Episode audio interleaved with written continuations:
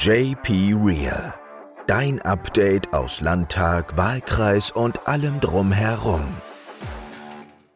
Willkommen zur zweiten Ausgabe meines Podcasts. Und ja, wir hatten ja am Samstag unseren Landesparteitag der SPD Baden-Württemberg zur Europawahl 2024 und mit eindringlichen und starken Reden von unserem Landes- und Fraktionsvorsitzenden Andreas Stoch, aber auch der Spitzenkandidatin der Bundes-SPD Katharina Barley und René Repasi, den wir am Samstag wieder zu unserem Spitzenkandidaten für Baden-Württemberg für die Europawahl nominiert haben, haben wir uns eingestimmt auf einen, ja, ich denke, engagierten Europawahlkampf.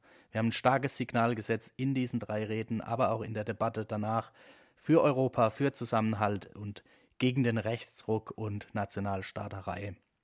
Es ist so, dass die EU tatsächlich in vielen Ländern nach rechts driftet. Auf dem ganzen Kontinent bröckelt auch bei den Konservativen, muss man sagen, die Brandmauer gegen rechts oder ist schon in großen Teilen eingestürzt. Und ja, auch in Deutschland, auch in Baden-Württemberg sieht man Tendenzen in die Richtung. Und ähm, wir als SPD müssen und werden auch weiterhin das Zentrum sein gegen diesen Rechtsruck. So hat es Andi Stoch in seiner Rede ausgedrückt und das kann ich nur voll und ganz unterstützen. Wir haben am Landesparteitag aber auch über die Migrations- und Asylpolitik debattiert, diskutiert.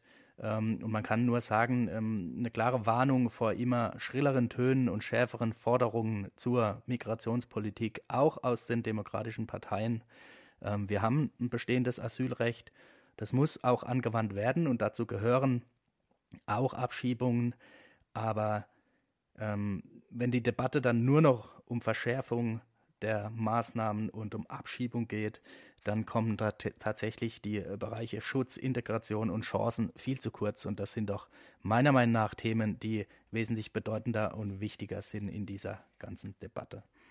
Und das führt mich auch zum dritten Punkt äh, des heutigen Podcasts und vielleicht bewegendsten Punkt, ähm, der auch immer wieder neue Fluchtbewegungen auslösen wird, nämlich dem brutalen Konflikt rund um Israel und Palästina. Auch dazu haben wir am Landesparteitag eine klare Resolution verabschiedet.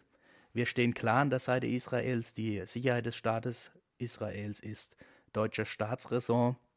Aber ich muss auch sagen, ich stehe klar zu Menschenrechten und deswegen rechtfertigt einfach nichts Terror und Vernichtungswillen gegenüber anderen Religionen und Kulturen. Und darunter leiden aktuell, muss man klar sagen, eben auch viele Menschen in Palästina und rund um Israel. Und wenn ich dann so zynische Aussagen wie äh, die aktuellen von Friedrich Merz höre, muss man schon sagen, da wird es einem schon ein Stück weit schlecht. Ähm, zu dem Thema durfte ich auch gestern in Weibstadt äh, reden. Die Realschule veranstaltet da jedes Jahr ein, eine Gedenkveranstaltung zur Deportation der badischen Juden vor 83 Jahren. Und da wurde dieses Jahr noch deutlicher als sonst, wir dürfen nicht vergessen, nicht vergessen zu gedenken, denn ähm, nie wieder ist jetzt. Und damit endet auch schon die heute vielleicht doch etwas düstere Folge. Danke fürs Zuhören. Schickt mir gerne eure Kommentare und Ideen und bis nächste Woche, euer Jan-Peter.